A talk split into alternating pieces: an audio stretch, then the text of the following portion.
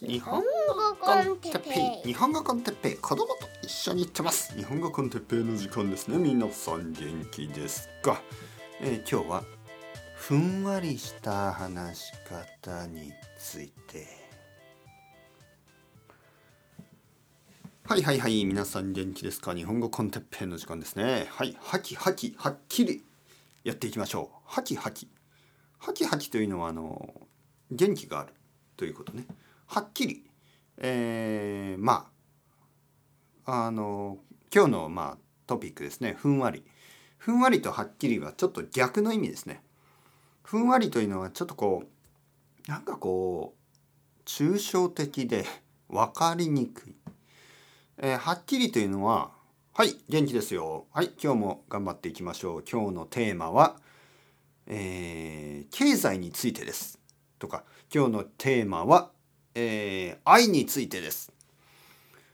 まあ経済というトピックよりも愛というトピックは多分まあ本当はちょっと話しにくいというかあのはっきりしないはずですけどね。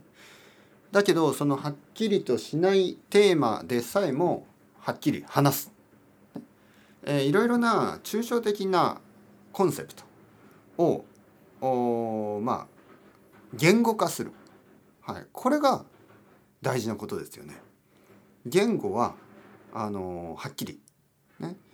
えー、そして、えー、いろいろなはっきりしないテーマをあの話していく。それがまあ僕が、まあ、挑戦していることです。だけどだけどですよ。だけど皆さん日本語を勉強していて、えー、たくさんの日本人の人の話し方とかえー、聞いてきてまああの分かってると思うんですけどちょっとはっきりしない話し方をする日本人が多いですよね。とてもふんわりした 話し方。で彼ら彼女らと話していると「え何を言ってるのかよくわからないぞ」っていうことが多いでしょ。でじゃあそれを皆さんが真似するべきかどうかそれについて今日は話したいと思います。まあ結論から言えば真似しなくていいです。日本人だっていろいろな話し方があるのであのー、まあふんわりした話し方をする人が多いですけどそうじゃない人もいますね例えば僕みたいに。僕はあんまりそのなんかこうはっきりしないまあ性格的なことがありますよねイライラする。そしてまあうんまあできるだけできるだけはっきりさせた方がいいと思うんですね。いろんなこと。例えば何を食べたいですかって言ってね。えー、なんだろう。何食べたいかな。いや僕は何を食べたいのか。いやそもそも食べるってどういうこと？そろそろそもそも食べるってどういうことだと思いますか？食べるっていうのはえー、まあ自分がえー、お腹が空いた時に食べるってことでしょ？例えば今の僕はお腹が空いてないからえ何を食べたいんだろう？分かんない、ね、例えばこういう話し方をされると「お前なんだよ」ってならないですか？いや俺はただ単に君が何を食べてるかを聞きたいだけなんだ。ね、それだけ。そんなに難しい話をしているわけじゃないですよっていうね。いわゆるいろいろなことを話す時にあのこの質問に答えてくださいっていう時がありますよね。でもまあ日本人の人たちは結構その質問にはっきり答えないからあの話が進まない、ね、そういう経験あるでしょ皆さん。だから何食べたいか聞いてるだけなのにな食べることについてその今そんなことを聞いてない、ね、まあそれはもう自分のポッドキャストでやってください。みたいなね、えー、そんな感じにならないですか？あの何を食べたいですか？って言って「いやあのそうですね。まあピザが食べたいです」とか「あのえー、っとうどんが食べたいです」とかね、えー、まあはっきり言いたくないんだったら、まあ、うどんみたいなものが食べたいです。まあそばでも大丈夫とか、えー、ラーメンはちょっと重すぎますとかね、えー、まあ何が食べたい食べたくない、えー、食べられる食べられない。ね、例えばベジタリアンの人だったら私はベジタリアンなんでこれは食べられるけどこれは食べられません。でも卵は大丈夫です。そういうのをはっきりと言語化してもらわないとうーんえー、あのー、とか言っててもわからないでしょ。何が好きか嫌いか食べたいか食べたくないか。そういうのをちゃんとはっきり言わないといいコミュニケーションにならないですよね。だけど、まあ、日本語というのはもちろん日本人の中で長い間話されてきたのでその言葉ではっきり言わないコミュニケーションが結構こう習慣になっている。だから実はあのまあ日本人と話をする時にイライラすることがあると思います皆さんにとって。なんでそんなにあのふんわり言いますか、ね、はっきりどうしてはっきり言わないですか？そう思うかもしれない。まあそれはねあの当然です。あのはっきり言う国の文化とはっきり言わない国の文化がありますからね。じゃあ真似するかしないか真似するべきかしないべきか。はい。さっきも言ったように真似はしなくていいです。えー、日本語の日本語を勉強している皆さんにとってはやっぱり全ての日本語はお手本ですよね。全ての日本人は日本語の先生です。確かに。だけどだけどですよ全てを100%そのまま真似する必要はないんですね。特に自分がなりたくないようなパーソナリティ自分とは全然違うような性格そういう人たちの話し方を完全に真似する必要はありません。あ僕はこの人みたいになりたいそういう場合は、えー、その話し方を真似すればいい。だけどいやこの人は僕とは全然性格が違うな。だけどまあ日本人の日本語だから真似しよう。でそうやってまあこうシャドーイングみたいなことをするとちょっとあの自分の例えばね、えー、ドイツ人の自分。ねあなたはドイツ人。そしてドイツ人の自分の話し方と日本語になると全然違う話し方になる。これはちょっとアイデンティティクライスにつながるのでしない方がいいと思います。やっぱり自分の性格に合った話し方、ね、それをした方があのいろいろな誤解がないですね。はい。誤解が生じにくい。というわけで、まあ、日本語は結構ねふんわりした話し方をするしよくあの質問に答えないような話し方をします。え何の話をしてたんだっけ？まあそういうことがよく起こりやすい言語ではあるけどもまあそういう日本人が多いのは事実だけれども、まあ、皆さんはそんなにあのそこまで全ての日本人の日本語をあのまあ真似する必要はないと思いますね僕は。本当にね質問に答えない人が多いですよね日本日本人の場合。あのまあ「最近どうですか?」って言ってもうーんなんだろうまあちょっと最近ちょっとこう何て言うかあのなんとなく気持ちがいい感じがしてまあ僕もそういう話し方しますよね。でもその後にその具体的な例を挙げたり具体的な話に入っていけばいいんですけど実はたくさんの日本人はまあそうだななんか最近ちょっといい感じがしてえいい感じって例えば何ですか？いや例えばっていうと別にないんだけど 例えばで別にないなんとなくいい感じなんだそれ？って思いませんか？例えばの話をしてくださいよ。例えばなんで？どうして？どうしていい感じがしたの？いやいい感じがしていや別に例えばとかないんだけどなんとなく。そう。でもそんな自分もなんか悪くないかなと思ってまあちょっとまあ暗くなる気持ちもあったり、えー、でもなんとなく今日あのなんとなく美味しいものを食べたいなと思ってなんとなくお店に入ってでもえ何を注文したかとか全然覚えてないんだけどでもなんとなくいい感じのお店ででなんとなくなんだろうなんかちょっとあの疲れちゃってうんなんかいい日なのか悪い日なのかはよく分かんなくなっちゃったけどみたいな。ななんだお前は？ね？なんだ？なんだそれは？何ですか？それは。どうしてそこまでなんていうの？なんか夢の話みたいな。夢の中の話をしてるのか君は？みたいな。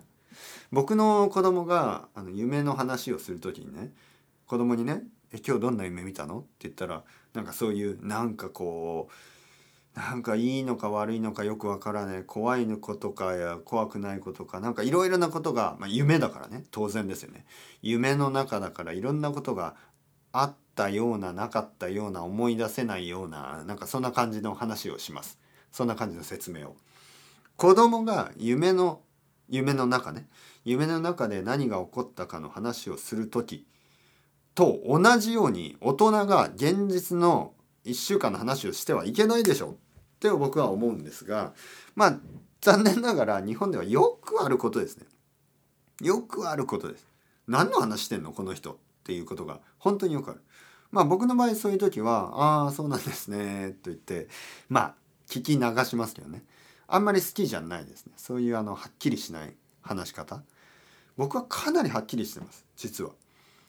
まあ話すテーマは結構アブストラクトなことが多いけど、ね、例えば「幸せとは何ですか?」とか「愛は何?」ね「嘘ってどういうこと?」ねえー、ルーティンについて、えー、生きるとは、死とは？いろいろなことをそう abstract なテーマがあるけど言語としてロジックとしてはあの abstract に片付けたことはないはずです。えー、死？死ぬこと？わかんない。なんだろう？怖いような怖くないような。でもちょっとわかんない。いや実際おじいちゃんが死んだ時もよくわかんなかったしみたいな。お前は子供か！って思いますよね。子供じゃないだろ？その複雑な気持ちを現実化してください。ね？現実化に言語化してください。ね？おじいちゃんが死んだ時どう思いましたか？僕？いやまあそうですね。おじいちゃんが死んだ時はまあ悲しいですよね。でもまあ仕方がないですよね。えー、まあ年だったし病気も多かったですからね。まあそのおばあちゃんの気持ちとかを考えると悲しいですね。特にずっと一緒にいたね。おじいちゃんが死んでしまって。まあだけど今ではおばあちゃんもまあそれに慣れてしまってまあその人間はやっぱり悲しみから乗り悲しみを乗り越えるというかまあなお おばあちゃんはなんかおじいちゃんおじいちゃんのことを話しながら泣くようなことなんて全くないですね。おばあちゃんはおじいちゃんのことをえー、なんかまだ生きてるみたいに話しますね。えー、おじいちゃんの仏壇がありますね家の中に仏壇があってあの毎日ちょっとご飯とかをそこに持っていきますねなんかおじいちゃんが生きてた時と全く同じなんですよねおじいちゃんが生きてた時はおじいちゃんはもちろんご飯そのご飯を食べてましたけど今は全然食べないんですが毎日ご飯を小さい茶碗みたいにのせてあのおじいちゃんのとこに持ってくんですね。なんか変わってないですね。でそういうのを見るとあこの仏壇の意味っていうのがあるのかなと思いますよね。仏壇っていうのはその小さい死んだ人が入るまあ入るっていうかまあ魂がね魂が入る場所。小さい神社みたいなのが家の中にあります。それを仏壇というんですけどね。えー、毎日そこにあの残された家族、まあ、生きている家族我々はちょっと小さいご飯とか小さい水とかそういうのはあの備えるんですね。おじいちゃん食べてくださいおはようございますで また昼ご飯の時ははい食べてくださいとか晩ご飯の時も食べてください僕の家は多分1日2回朝と夜かなとにかくそうやってあの食べ物をちょっとちっちゃいね小さいですよ小さい食べ物を持ってってまあそのロールプレイみたいにするんですよね。まあまあロールプレイというとちょっと失礼ですけどまあその家族にとってはその人の死をねあの感じさせないようにそういうまあ理由があるかもしれないです。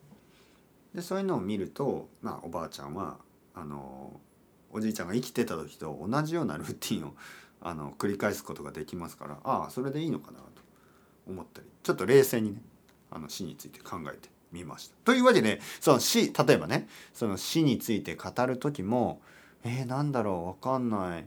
えおばあちゃん悲しいのかなわかんない。えなんだろうわかんない。そうなんだろうわかんないみたいなもうこのフレーズを使わない方が僕はいいと思います。なんだろうえ？いやわかんないけどじゃあ話してみましょう。というふうにねいつもその言語化してロジック論理を組み立てることから逃げない。それが僕たちにできるこの社会をまあ立てていく組み立てていく。そういうあのコード。プログラミング。社会のためのプログラミングがあるとすればこれは言語ですよ。言語を止めることなくねどんどんどんどんそうももし誤解があれば訂正しながらバグがあれば訂正しながらコードを書いていく。で人間と人間でそれをシェアしてですね。でいろいろなアイデアを言語化してコードコードをね書いてで他の人と助け合いながらあの組み立てる。でバグがあればそれを訂正する。またまだまだ書き続ける。これがコミュニケーションです。これが人間が今まで本とかに書き続けてきたことですね。でそれをまあ本に書かない人でもあの例えば友達と会って、えー、カフェとか家とかで話をする。その時にまあやっぱりこう今まであったこと今の自分に起こったこと1週間何をしたかそういうことを何を感じたかねいいこと悪いことそういうのを言語化して人に伝える。そういうことができるようにまあ子供の時からトレーニングしたはずなんですけどなんかこうアブストラクトにこう説明してなんだかよくわかんないみたいな話し方をする大人が増えすぎてみんなが何考えてるか最近よくわからないんですよね。でみんなが何考えてるかよくわかんない社会に生きてると誤解も多いし想像なんかこう妄想こう被害妄想 まあそういうあの頭がおかしくなってくる人たちも増えてこれはまあ問題ですよね。いわゆるパラノイア。なんか隣の家の人が僕の悪口を言ってるような気がして僕はその人を殺したくなったみたいないい加減にしろよって思いますよそんなこと考えてねえよ、ね、隣の家の人たちは全然そんなことを考えてないでしょ。コミュニケーションがないからそういうことを考える。ことになってしまう。だからやっぱり自分の思っている感情自分の感じていることや思っていることアイデアですね。そういうことをやっぱり言語化して人とシェアする。人の話を聞く。でそしてちゃんと話す。ちゃんと話すこと。まずはちゃんと話してちゃんと聞くこと。それをいろいろな人たちと繰り返し繰り返し繰り返しやれば誤解のない妄想のない。妄想というのは悪い想像ね、えー、そういうのない、えー、まあ、え、社会になればもっと健康的だと思いますね。というわけで言語化する、ね、ちゃんと逃げなく逃げないってことですよ。逃げたらダメ。逃げずに自分の思っていることをあのはっきり言えるようになる。そしてそれを聞いた人はまたそこでいろいろ想像妄想するんじゃなくて理解できた部分があればはい理解できました。分からなかったら今のはどういう意味ですか？ちゃんと聞いて誤解を解きながらちゃんとね話す。そして話し終わったらあのもうそれだけですよ。そこからいろいろまた変な妄想とかしない、ね、人が言ったことはその通り。というわけで、えー次に進めるわけですね人間関係というのは。あまり想像だけしたらダメですよ。言語をちゃんとあの理解して、えー、それでコミュニケーションをとっていく。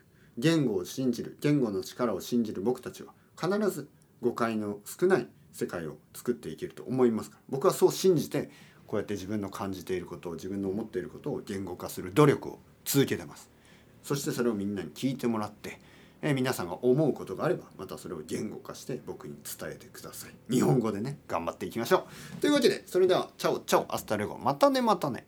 またね。